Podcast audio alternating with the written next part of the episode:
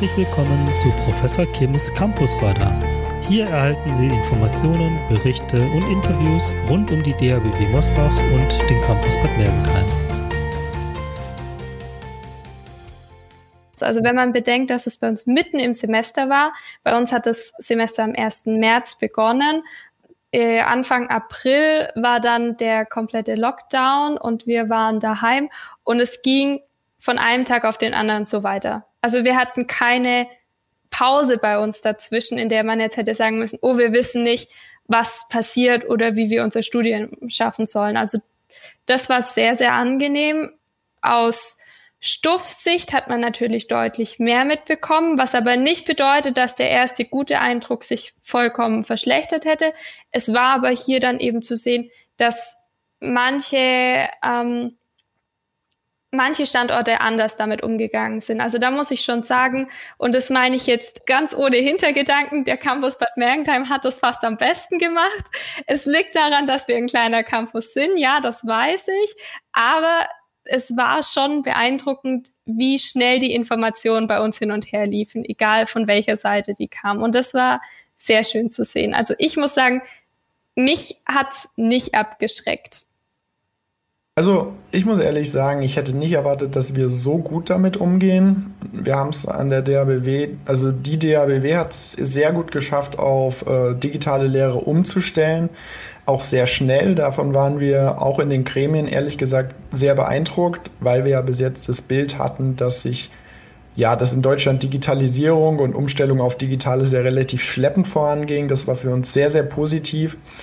Und auch aus den Gremien heraus. Wir haben ja eigene Maßnahmen dann noch treffen müssen, aber die DHBW hat uns sehr in die Entscheidung mit einbezogen, besonders mit dem AStA-Vorsitz. Äh, ich habe mich da immer mit dem AStA-Vorsitz, äh, meinem Amtskollegen, reingeteilt. Wir wurden in die Lagezentren eingeladen, auch vom Präsidium, von den einzelnen Standorten. Es wurde immer nach unserer Meinung gefragt. Wir haben sehr viele Konzepte zusammen erarbeitet. Und das freut uns natürlich auch, weil jetzt äh, schauen wir auf die Corona-Krise zurück und können wirklich sagen, viele Themen, die dort jetzt umgesetzt wurden, wurden auch umgesetzt, weil wir dort noch mit drin waren und unsere Meinung mit dazugeben wollten. Und das ist genau das, was wir erreichen wollen. Das ist genau das, was uns glücklich macht, wenn wir die Studierenden wirklich mit der DABW und nicht gegen die DABW vertreten können. Mein Name ist Niklas Renner und ich studiere International Business jetzt im dritten Jahr. Also ich werde dieses Jahr dann äh, meinen Bachelor-Abschluss bekommen und äh, studiere das Ganze mit Aldi Süd in Eichtal. Also Aldi Süd kennt ja jeder. Unten in Stuttgart, die ganze Region betreuen wir. Und da bin ich an der DHBW in Bad Mergentheim.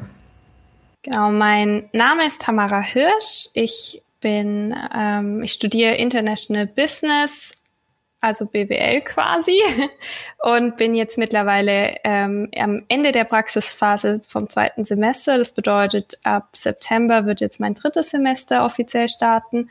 Ähm, dualer Partner ist bei mir tatsächlich mein eigener Familienbetrieb, wenn man so sagen darf. Also mein Chef ist mein Vater. ist natürlich auch immer eine ganz eigene Zusammensetzung im Studium dann. Das ist spannend, da können Sie vielleicht mal später noch ein bisschen dazu erzählen, was da jetzt äh, vielleicht anders ist als das, was Sie bei Ihren Kommilitoninnen und Kommilitonen vielleicht mitbekommen aus, aus den Praxisphasen. Ähm, Im Wesentlichen sprechen wir ja auch hier in dem Podcast zusammen, weil Sie auch in der Studierendenvertretung, in der Stuff sehr engagiert sind. Vielleicht können Sie noch mal kurz erläutern, welche Rolle Sie da gerade haben und was die Stuff eigentlich ist. Was ist denn die Studierendenvertretung? Also die Studierendenvertretung an sich, beziehungsweise eben unsere Stuff, das ist unsere Studierendengruppierung, sage ich jetzt mal. Wir sind da also quasi Studierende für Studierende. Wir sind da, um Fragen und Probleme zu klären, die die Studierenden vielleicht nicht immer gleich an ihre Studiengangsleitung weitertragen möchten oder die vielleicht auch, was selten vorkommt, aber durchaus auch mal passieren kann, nicht an die äh, Studiengangsleitung weitergegeben werden soll oder möchte. Für solche Sachen sind wir da. Wir sind aber natürlich auch für die spaßige Seite da. Also wir sind meistens diejenigen, die dann schauen, dass Veranstaltungen stattfinden, dass Partys veranstaltet werden, dass die auch richtig laufen. Und ähm, wir versuchen unter anderem auch noch äh, einfach den Studienalltag für unsere Studis noch ein bisschen schöner und angenehmer zu gestalten. Die DHBW hat ja ähm, über 35.000 Studierende und ähm, da müssen natürlich auch besonders beim dualen Studium alle Interessensgruppen vertreten werden. Das heißt die Studierenden, die Arbeitgeber und äh, die DHBW auch. Für DHBW und Arbeitgeber gibt es da Instanzen ähm, und natürlich brauchen die Studierenden, die ja die Mehrheit ausmachen, auch eine Instanz und das ist natürlich die Studierendenvertretung. Bei uns läuft das alles ganz, ganz, ganz kompliziert, furchtbar kompliziert, wenn man das alles erklären möchte. Äh, deswegen breche ich es einfach runter. Eigentlich sind wir grundsätzlich aufgebaut wie Deutschland, wenn es ums politische System geht.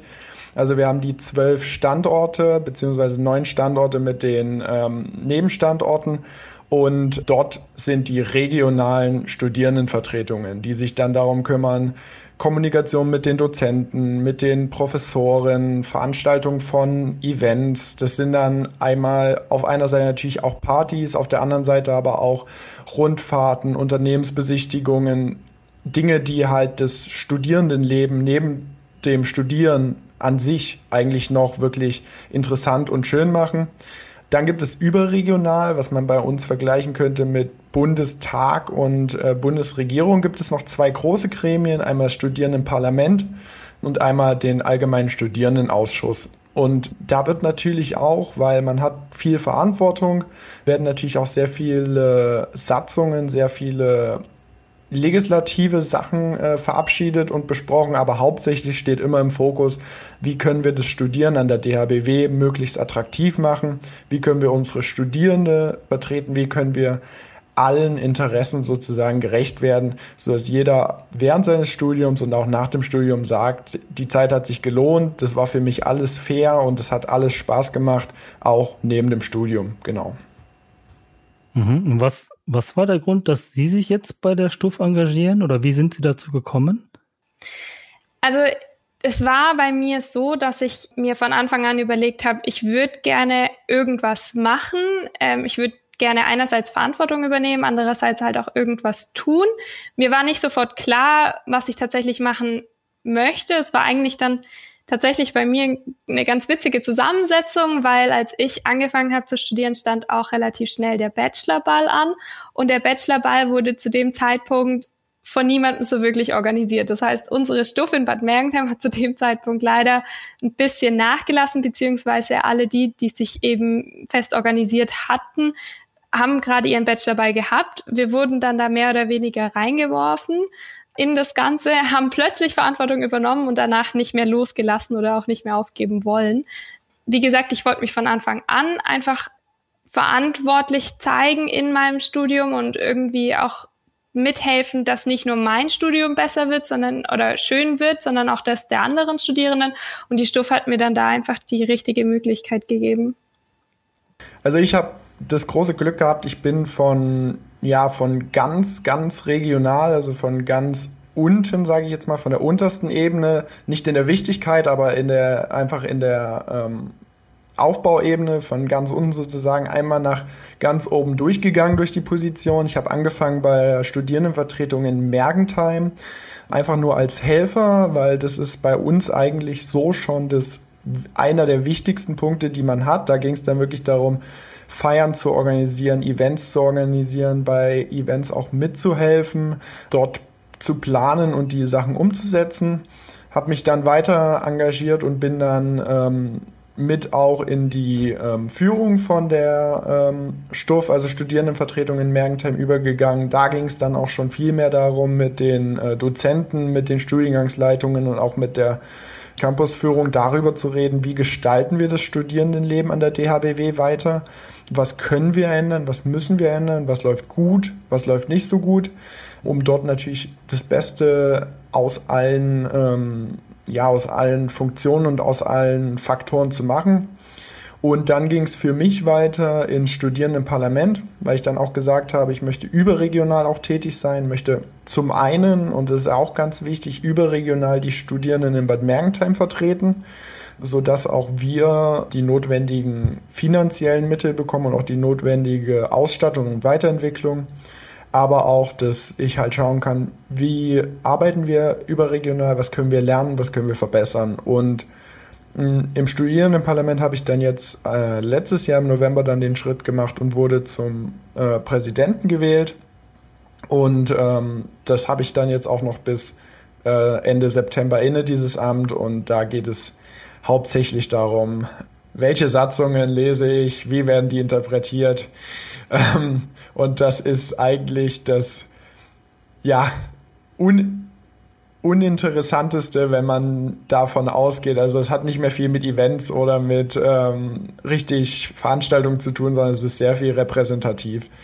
Und auch auf die Frage, was jetzt am besten war, also ich denke definitiv diese Anfangszeit, wo man am Campus aktiv war, wo man gesehen hat, ähm, was man da auf die Beine gestellt hat. Wenn wir machen ja immer ganz große Erstbegrüßungen, wenn die Erstsemester im Oktober kommen und auch Events für die Erstsemester dann. Wir haben Vasenfahrten, wir haben verschiedene Touren durch Bad Mergentheim.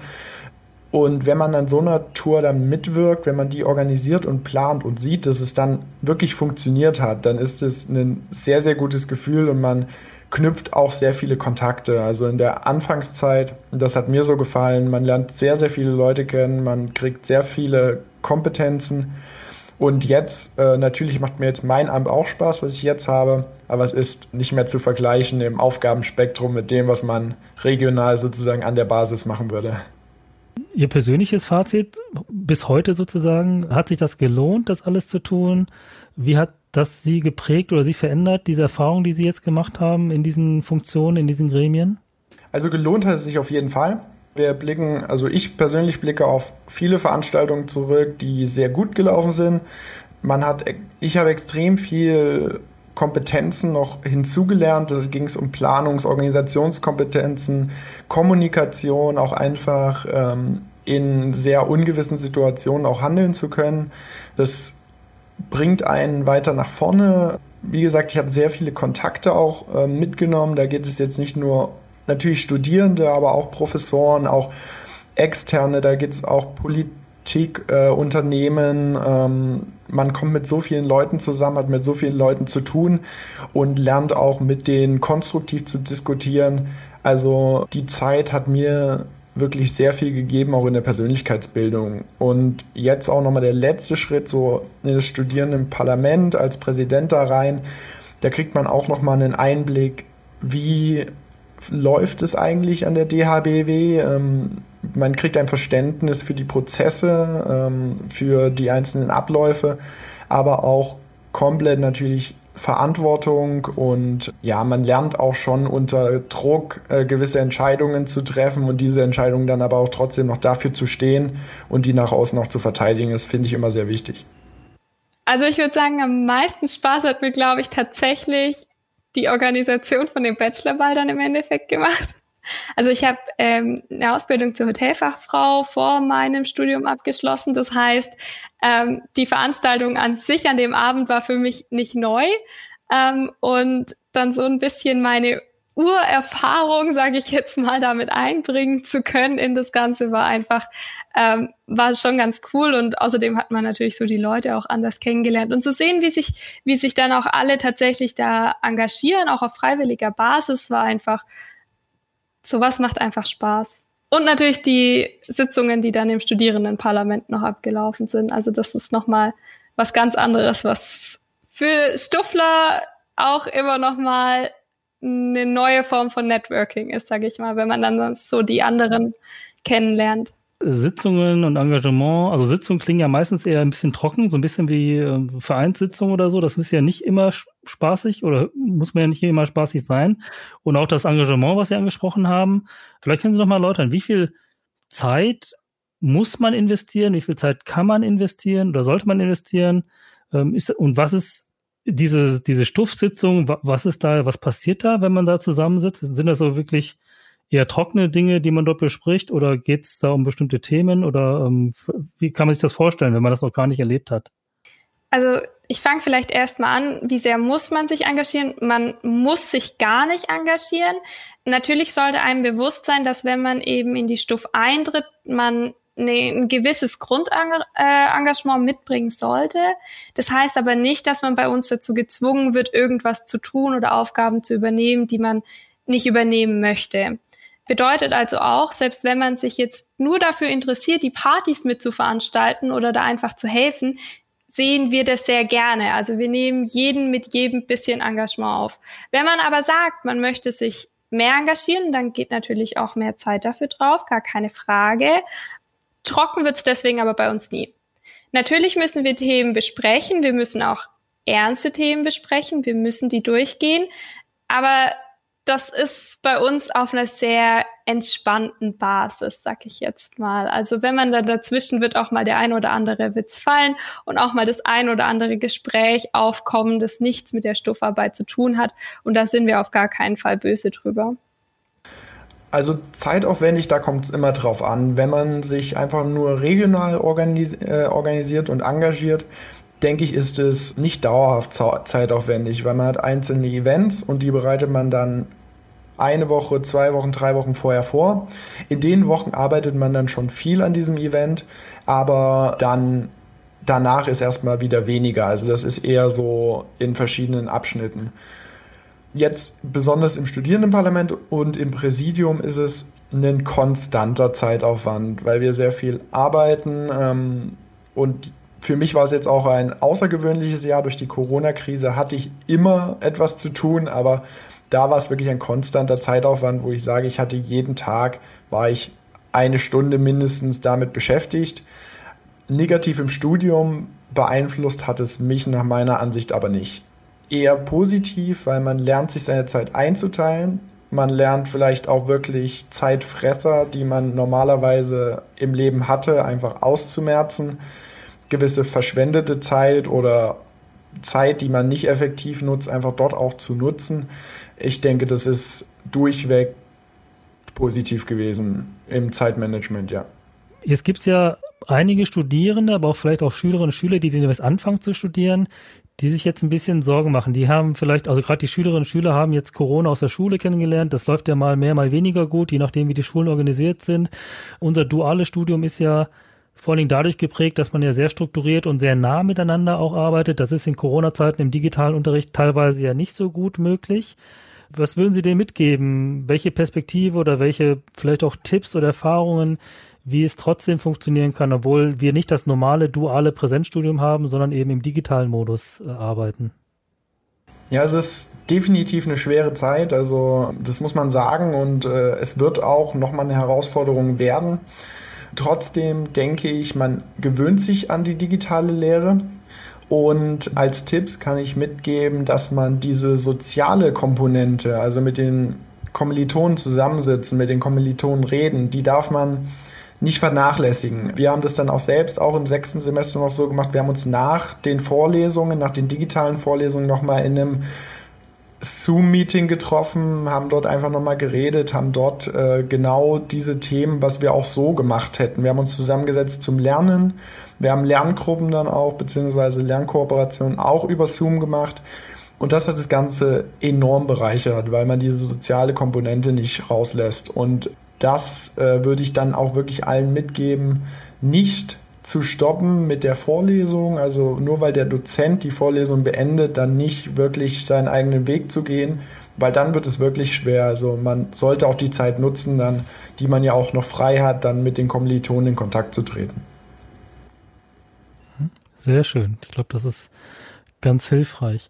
Wenn jetzt jemand neu mitmachen möchte, bei, bei, egal ob jetzt in der Studienvertretung vor Ort, regional oder auch jetzt in den größeren Gremien, wie, was wäre Ihr Tipp? Wie sollte man sich da, äh, da, wie sollte man da rangehen? Wie findet man am besten den Einstieg? Ja, also grundsätzlich, wenn man engagiert ist, die Studierendenvertretungen stellen sich generell ja immer beim Begrüßungstag vor und auch auf, die, auf allen Webseiten der DHBW werden die Studierendenvertretungen auch immer mit Kontaktdaten nochmal ausgewiesen. Und normalerweise muss man sagen, erkennt man äh, Studierendenvertreter meistens ähm, bei Veranstaltungen ist es eigentlich immer sehr deutlich.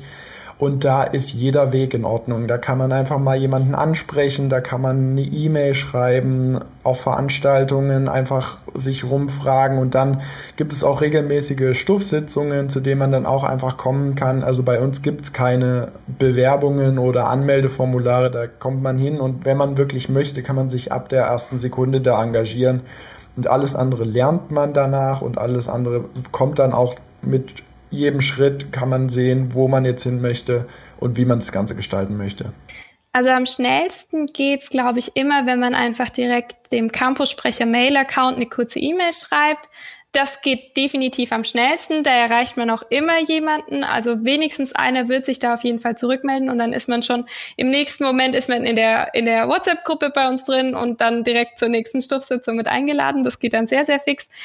Für Erstsemestler macht es natürlich auch Sinn, uns einfach direkt anzusprechen, weil wir sehr wahrscheinlich auch wieder irgendwas gerade wenn wir dann wieder eine Rede halten oder irgendwas am Anfang zum Semester, da werden wir uns auf jeden Fall vorstellen. Da kann man uns auch gerne direkt im Anschluss ansprechen oder sich einfach mal das Gesicht merken und danach vorbeikommen.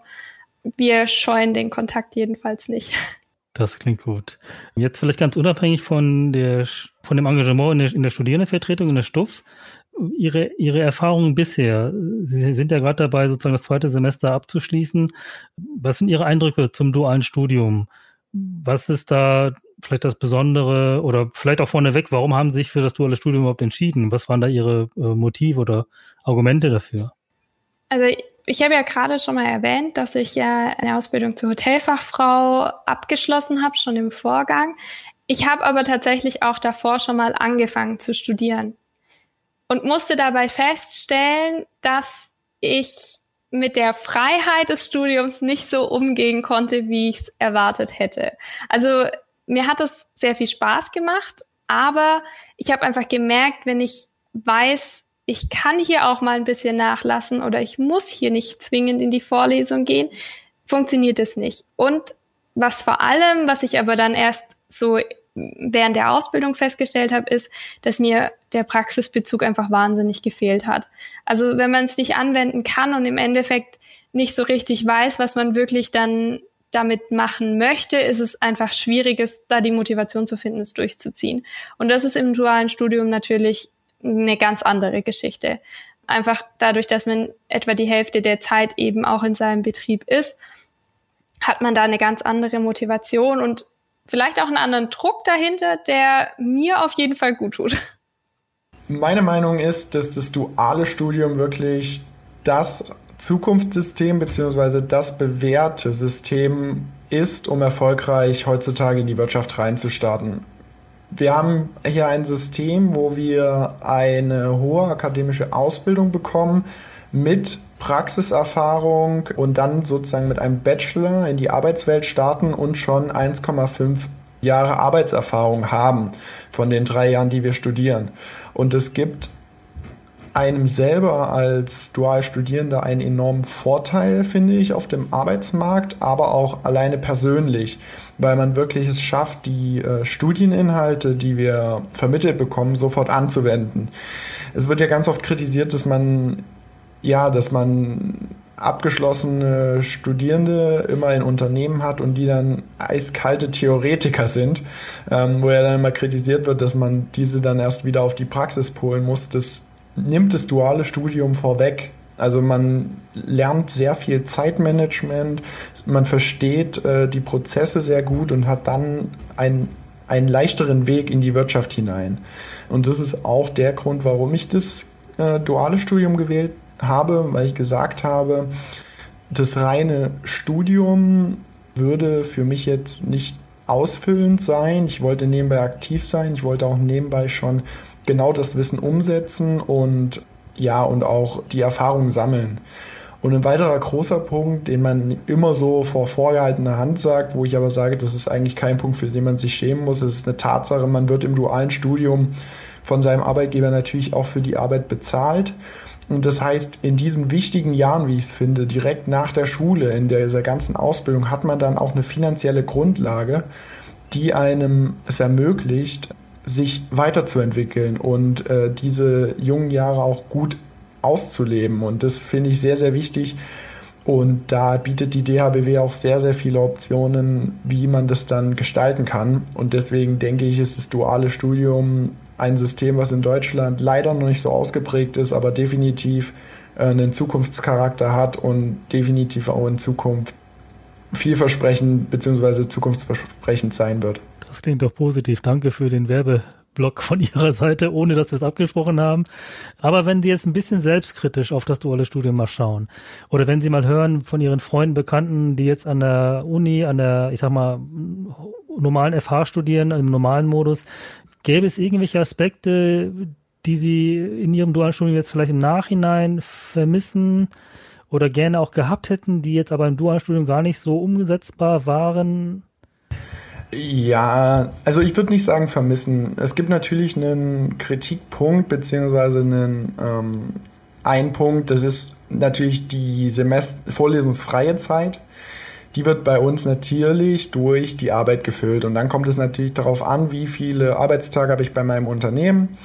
Und das ist dann ein individueller Faktor. Da kommt es dann wirklich drauf an, was bin ich für ein Mensch? Möchte ich äh, nach der Schule diese vorlesungsfreien Zeiten haben von mehreren Monaten, wo ich reisen kann, wo ich mich selbst verwirklichen kann? Oder ziehe ich das durch und nutze meinen Urlaub so, wie er ist? Für mich war es nie ein Nachteil, weil ich immer gesagt habe, ich habe dann Urlaub und ich kann mich in diesem Urlaub dann aber auch wirklich auf Urlaub konzentrieren. Das ist auch wieder der Punkt. Ich habe nicht ich habe nicht diesen Hintergedanken, dass ich in meinem Urlaub nochmal arbeiten müsste, um mich weiter durchzufinanzieren. Aber manche wollen sicherlich, und das höre ich immer als Kritikpunkt auch von externen, manche wollen diese Zeit haben, denen ist das wichtig und das ist, denke ich, ein Punkt, der bei der DHBW natürlich nicht verwirklicht werden kann. Also man muss jetzt natürlich sagen, dass wir ein bisschen eine, eine schwierige Situation in unserem dualen Studium hatten, ähm, wegen der Pandemie, die uns eben doch ein Stück weit die Präsenzzeit ge gestohlen hat, sage ich jetzt mal. Im Endeffekt ist aber für mich mein derzeitiges Fazit, ich würde es jederzeit nochmal machen. Ich wusste noch während meiner Ausbildung, ich möchte studieren, ich möchte etwas machen. Für mich stand fest, dass ich nicht so weiterarbeiten kann und will. Und da war das duale Studium die einzig logische Folge für mich. Und das ist es auch weiterhin. Also da habe ich überhaupt gar keine Frage. Ähm, was für mich manchmal noch ein bisschen, ich sag's mal, seltsam ist, äh, ist der Altersunterschied, der zwischen mir und meinen Kommilitonen zum Teil liegt. Also ich bin bei uns in der Klasse oder bei uns im Kurs, nicht Klasse, sondern im Kurs, die zweitälteste, ähm, mit doch deutlichem Abstand. Und man merkt teilweise die, die, die, die andere Herangehensweise an Dinge. Also ich denke, ich habe da einfach schon anders gelernt und so weiter. Aber das ist nur eine Kleinigkeit, die mich aber nicht stört. okay. Möchten Sie kurz sagen, wie alt Sie sind und wie alt die anderen so im Durchschnitt sind? Äh, ich bin 24, werde Ende diesen Jahres 25 und die meisten in unserem Kurs sind um die 21, 20. Mhm. Und Sie sagen, dass die zwei, drei Jahre Unterschied dann schon nochmal bemerkbar sind in manchen Bereichen. Ich würde nicht zwingend nur sagen, der Altersunterschied, sondern vielleicht auch der Unterschied, dass einfach der Größteil gerade erst aus dem Abi raus ist und vielleicht dazwischen nur ein Auslandsjahr oder was in die Richtung gemacht hat und ich eben doch schon, ich hatte schon mal die Erfahrung mit einer anderen Form von dem Studium, ich hatte schon die Ausbildung, die ich abgeschlossen habe. Ich glaube, das ist zum Teil einfach eine andere Herangehensweise. Jetzt haben Sie ja vorhin eingangs erwähnt, dass Sie ja in Ihrem Familienbetrieb sozusagen das duale Studium machen. Was sind da jetzt die Vor- und Nachteile, die Sie jetzt so für sich wahrnehmen? Oder auch wenn Sie die Geschichten von Ihren anderen Kommilitonen, Kommilitonen hören, die jetzt in anderen Firmen als Dualstudierende unterwegs sind, äh, erkennen Sie da Unterschiede? Äh, wenn ja, welche? Also ich fange vielleicht mal mit den Nachteilen an, um mit was Positivem abzuschließen. ähm, ein Nachteil ist definitiv, dass Probleme, die man im Studium hat oder die, die einfach während der Arbeit auftauchen, auch im Persönlichen weitergetragen werden. Ich glaube, jedem ist klar, wenn so ein Studium abläuft, wenn man mit Leuten zusammenarbeitet, das läuft nie ohne Reibung ab. Das ist natürlich was, wenn das sich dann ins Private weiterzieht, ist es schwierig da muss man sich schon immer wieder dran erinnern, okay, hier ist es mein Chef und daheim ist es mein Vater. Und das muss man strikt trennen und es müssen, da mussten sich beide Seiten bei uns doch stark drauf einstellen erst. Wohingegen die Vorteile eigentlich fast mehr sind, ich habe eine gewisse Freiheit in dem, was ich tue und wie ich mich engagiere. Ich denke mal, also ich engagiere mich sehr, sehr viel, nicht nur bei uns lokal in der Stuff, sondern eben auch überregional. Und ich glaube nicht, dass ich das so mit einem anderen Betrieb machen könnte, was mir auf jeden Fall gefehlt hätte. Und vor allem habe ich gewisse Freiheiten direkt in meinem Studium. Wenn man sich jetzt mal anschaut, wie es jetzt mit der Projektarbeit ist, ich kenne viele von meinen Kommilitonen und Kommilitoninnen, die einfach Themen vorgegeben bekommen haben von ihrem Betrieb. Bei mir war das eine ganz andere Geschichte. Ich hab, bin einfach nur hingegangen, habe gesagt, so, ich möchte dieses Thema machen, so sieht's aus, das ist meine Gliederung und damit war das durch, sage ich jetzt mal so. Und dann habe ich das so abgegeben und so darf ich jetzt meine Projektarbeit auch schreiben und das ist schon sehr angenehm. Verschiedene Erfahrungshintergründe, so nenne ich es mal, ja. Also Sie jetzt mit zum Beispiel Ausbildung etc. und andere auch noch ohne Ausbildung, aber vielleicht mit anderen Erfahrungen.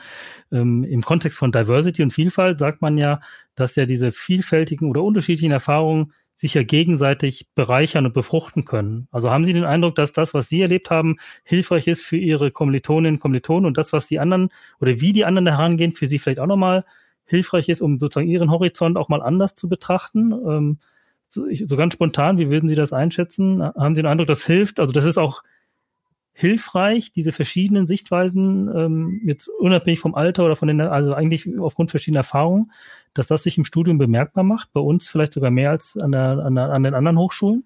Ja, auf jeden Fall. Also dadurch, dass man gerade im Kurs oder ich dann eben auch in der Stuff im ständigen Austausch steht und eben auch im, ständig seine Kontaktperson um, um sich herum hat, ähm, redet man ganz anders miteinander und arbeitet auch ganz anders mit, äh, mit den anderen zusammen. Ich denke, dass das einerseits hilft vielleicht von, von meiner Seite, dass ich eben doch ab und zu mal sage, okay, ihr müsst es jetzt einfach mal so hinnehmen, zieh's halt durch, jetzt nicht lange, ne, hin und her. Und auf der anderen Seite ist es aber vielleicht für mich auch ganz gut, nochmal so zu sehen, wie man, wie man noch herangehen könnte oder vielleicht auch, dass man ab und zu noch ein bisschen öfter hinterfragen muss.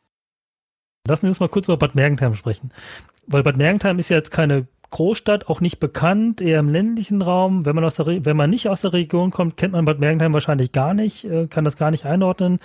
Studium in Bad Mergentheim oder am Campus Bad Mergentheim. Jetzt sind Sie ja quasi am Ende Ihres Studiums rückblickend. Was würden Sie sagen? War das ein guter Studienort, also der, die Stadtregion an sich oder eher Dinge, die man, wo man sagt, okay, das ist irgendwas, das muss man halt in Kauf nehmen, wenn man das duale Studium halt so macht? Ich glaube, es ist irgendwas dazwischen, muss ich ehrlich sagen. Ähm, also, ich würde lügen, wenn ich sagen würde, Bad Mergentheim ist der Studienort schlechthin, weil es ist eher ein Ort als eine Stadt es hat Vor- und Nachteile. Ich denke, dass der Vorteil ist, dass wir einen grandiosen Ort haben, in dem wir dort studieren können. Mit dem der DABW im Schloss haben wir Räumlichkeiten, haben wir ein Ambiente, was wirklich sehr, sehr angenehm und auch sehr ähm, ja, nach außen repräsentativ ist. Die Stadt Bad Mergentheim ist, denke ich, für den normalen Studierenden nicht sonderlich attraktiv. Das muss man so sagen. Und äh, ich auch selber war nicht viel in Bad Mergentheim zu de, an Wochentagen zum Studieren, aber am Wochenende hat es mich dann schon äh, in andere Städte wie Würzburg und Stuttgart gezogen, wo man aber auch sagen muss, das sind dann auch nur nach Würzburg anderthalb Stunden, nach Stuttgart zwei Stunden. Ich würde sagen, es ist gut, weil man schnell in eine Großstadt übers Wochenende, sage ich jetzt mal, entkommen kann, aber ähm, in der Woche sich doch auch mit seinen Kommilitonen auf die äh, Substanz konzentrieren kann. Und es ist vielleicht auch doch einfach schön, weil es nicht so dezentral ist. Bad Mergentheim ist ja relativ klein und dadurch trifft man sich mit seinen Kommilitonen auch am Abend maßgeblich in der Stadt weil jeder in Bad Mergentheim in fußläufiger Nähe wohnt. Wenn ich mir da jetzt zum Beispiel Stuttgart, die DHBW Stuttgart mit ihren 23 Standorten über die Stadt verteilt anschaue, da weiß ich erfahrungsgemäß, dass es halt schwieriger ist, äh, dort eine feste Bindung zwischen Kommilitonen auch ähm, zu haben, weil jeder in einem anderen Teil der Stadt wohnt und dann ist immer die Frage, wie kommen wir zurück und wo trifft man sich? Das fällt in Bad Mergentheim weg. Also es ist es ist kein Stuttgart, es ist auch kein Berlin, aber ich denke, fürs duale Studium ist es äh, absolut in Ordnung und ist definitiv hinnehmbar. Ja, also tatsächlich komme ich nur, also äh, meine Eltern und die Firma sind nur 20 Minuten von Bad Mergentheim entfernt. Tatsächlich lebt meine Schwester sogar in Bad Mergentheim. Also für mich ist Bad Mergentheim überhaupt nicht fremd wir waren da sehr oft. Ich hatte da Ärzte, Friseure und so weiter und so fort. Seit ich in Würzburg wohne, ist es natürlich ein Stück weit anders, weil Würzburg ist ja dann doch eine Dreiviertelstunde knapp weg von Bad Mergentheim. Anders ist für mich vor allem, dass ich ähm, nicht wusste, wie viel Essensangebote es in Bad Mergentheim gibt. und ich glaube tatsächlich, ich war vorher ich war zwar vorher sicherlich schon mal im Park spazieren, aber nicht mit so offenen Augen, wie seit ich dort studiere. Und ich wusste auch relativ lange nicht, dass die DHBW direkt bei uns im Schloss einen Standort hat. Also das war mir tatsächlich erstmal vollkommen neu und war dann aber schön zu sehen. Ich war ein paar Monate vor Studienbeginn tatsächlich schon mal dort am Campus und habe mir die Räumlichkeiten angesehen. Das war sehr interessant zu sehen und das Schöne ist, dass das Schloss Bad Mergentheim ja doch sehr gepflegt ist und sehr, sehr ordentlich ist und auch sehr sauber, sowohl von innen als auch von außen. Also die Umgebung ist definitiv eine, eine schöne und angenehme für so ein Studium. Auch mit dem Kurpark in der Nähe, der die Mittagspausen dann nochmal ein bisschen, der einen mehr an die frische Luft zwingt. Was jetzt noch für unsere Zielgruppe interessant wäre, also jetzt wieder Schülerinnen und Schüler, was würden Sie denen für persönliche Tipps mitgeben, wenn die sich jetzt orientieren oder sich die Frage stellen, soll ich studieren, soll ich dual studieren, soll ich an der Fachhochschule, an der Uni studieren? Was würden Sie denen empfehlen? Wie sollte man sich informieren? Worüber sollten Sie sich informieren? Was sind vielleicht Argumente, die eine Rolle spielen sollten, wenn die abwägen, welche Art von Studium vielleicht interessant ist? Also ich denke, man sollte sich definitiv selbstständig überlegen, was man machen möchte. Da geht es nicht darum, welchen Beruf möchte ich später haben oder in welche Richtung möchte ich später gehen, aber man sollte schon davon überzeugt sein, dass man diesen Studiengang auch wirklich möchte, weil das merkt man, wenn, das, wenn diese Überzeugung nicht da ist, dann wird es wesentlich schwerer. Ansonsten natürlich auch, auch in sich gehen und sich überlegen, wo, wie möchte ich meine Zeit nutzen? Ähm, das ganze Thema vorlesungsfreie Zeit, also ein duales Studium ist wesentlich zeitaufwendiger. Man ist inflexibler, man kann keine Klausuren schieben, man kann, man hat einen festen Plan und man hat auch ja einen festen Vorlesungsplan. Das heißt, es ist mir auch nicht möglich zu sagen, ich komme heute mal nicht zu der Vorlesung und ich lasse die Vorlesung ausfallen man muss sich schon selbstbewusst sein, ob man diese Disziplin mitbringt und ob man auch das wirklich möchte, bevor man sich dafür entscheidet. Und dann ist auch noch ein Punkt, dass man sich, dass man mit seinem Unternehmen im Reinen ist. Das duale Studium hat meiner Meinung nach nur eine Erfolgschance, wenn man auch wirklich mit dem Unternehmen sich gut versteht und das auch ein Unternehmen ist, wo man auch am Anfang wirklich sagen würde, da könnte ich mir vorstellen, auch nach dem dualen Studium weiterzuarbeiten. Ich habe beobachtet, Studierende, die ihr Unternehmen wirklich nur als Mittel zum Zweck des dualen Studiums wählen, sind grundsätzlich, meine Beobachtung, keine statistische Aufstellung, ähm, unglücklicher im dualen Studium, weil das ist einfach ein so großer Faktor, der dort mit reinspielt.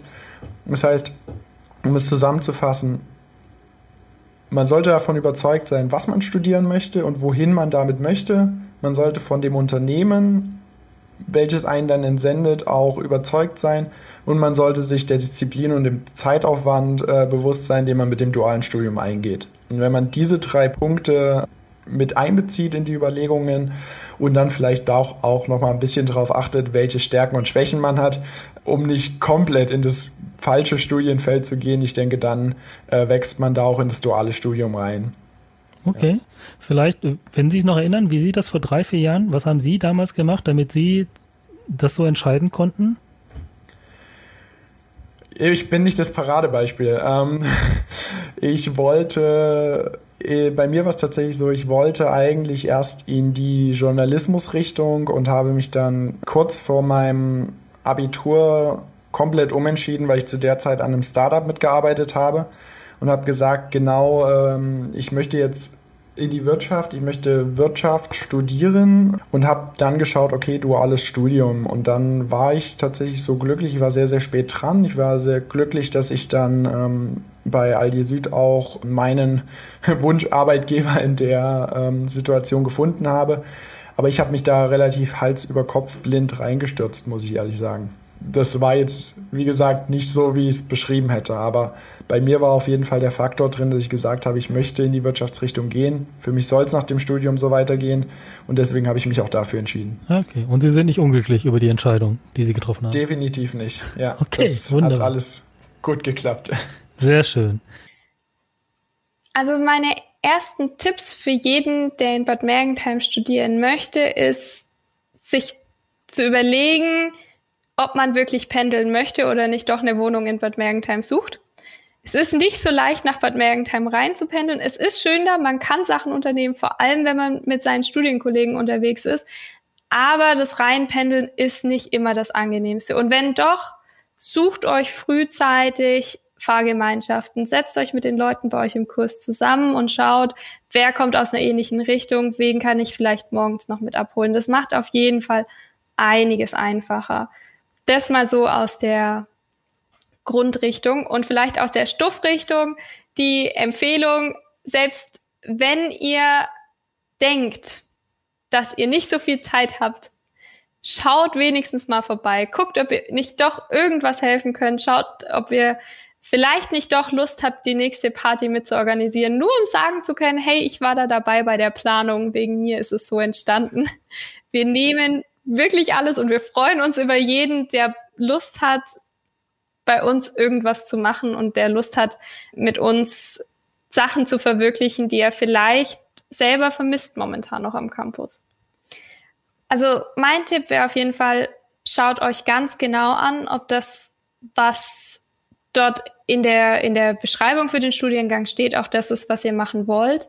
Schaut euch auch eure dualen Partner sehr gut an. Es ist wirklich wichtig, dass ihr euch zumindest wohlfühlt in dem Betrieb, in den ihr reinkommt. Natürlich wird es hier die ein oder andere Person geben, die vielleicht mal nicht ganz das abdeckt, was ihr euch gewünscht habt, aber das ist normal. Wichtig ist, dass die Grundatmosphäre für euch stimmt und dass ihr da lernen könnt, weil das ist einfach ein großer Aspekt in dem dualen Studium. Und falls ihr Fragen zum Studium direkt habt, ruft einfach schon mal dort an. Es gibt an der DHBW so viele Leute, die wirklich froh sind zu helfen. Wie gesagt, ich war auch schon ein paar Monate vorher mal am Campus und habe mir das alles angeschaut. Bei mir war mein jetziger Studiengangsleiter mit dabei, der Professor Purle, der hat mich durch das ganze Schloss geführt und der hat mir wirklich jede Frage auch dreimal beantwortet. Also es macht Sinn, einfach nochmal vorbeizukommen.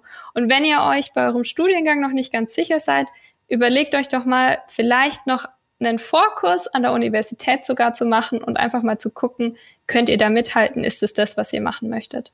Sie studieren ja International Business und Sie setzen sich ja auch in Ihren Funktionen und Gremien für das Thema internationales Internationalisierung ein. Vielleicht können Sie noch mal äh, auch berichten, was Sie erlebt haben in Ihrem Studium im Bereich Internationales und warum Ihnen das so wichtig ist und warum das so spannend ist, gerade auch an der DRBW vielleicht. Grundsätzlich bin ich der Meinung, dass Globalisierung ja heutzutage äh, ein Thema ist, an dem wir definitiv nicht mehr vorbeikommen. Und deswegen auch der Studiengang International Business. Und da ist auch für mich nochmal ganz wichtig in Bad Mergentheim, dass ich auch die Möglichkeit hatte, ins Ausland entsendet zu werden.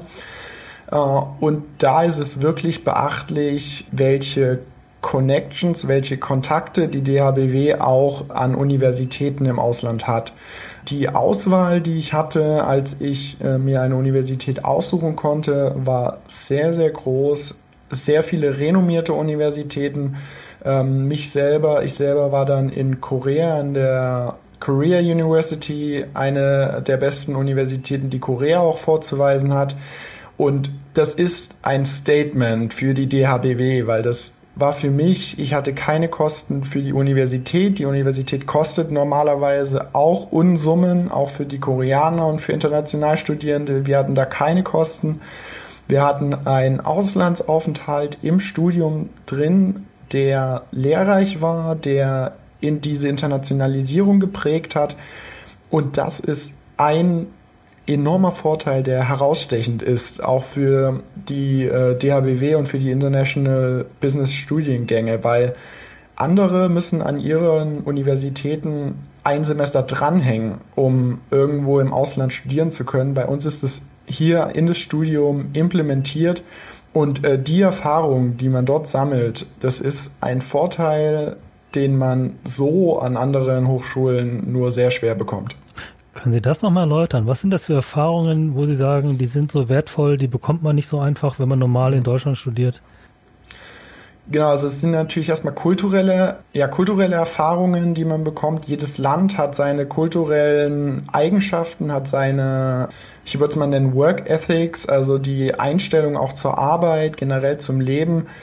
Bei mir war das jetzt, ich wurde sehr beeindruckt und sehr geprägt auch von der koreanischen Art, äh, konnte mir da auch sehr, sehr viel mitnehmen, was mir auch heute tatsächlich im Alltag auch noch sehr, sehr viel hilft und auch einfach im Arbeitsleben noch sehr, sehr viel hilft. Man, man lernt verschiedene Kulturen und verschiedene Arbeitsweisen kennen.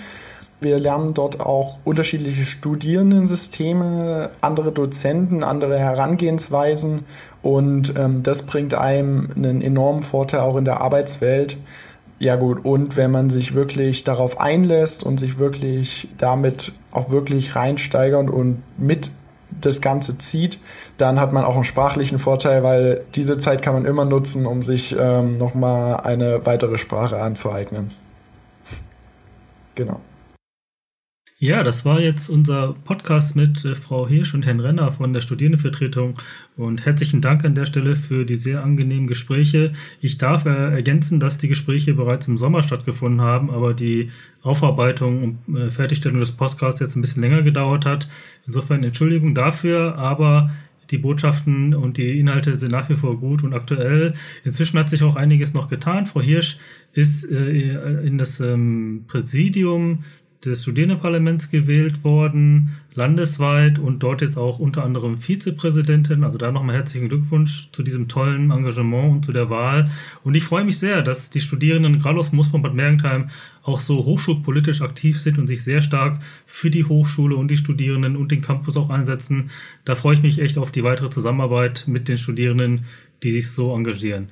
Herzlichen Dank an dieser Stelle für das Zuhören bei dem Podcast. Ich freue mich, wenn Sie beim nächsten Mal dabei sind. Alles Gute und Tschüss.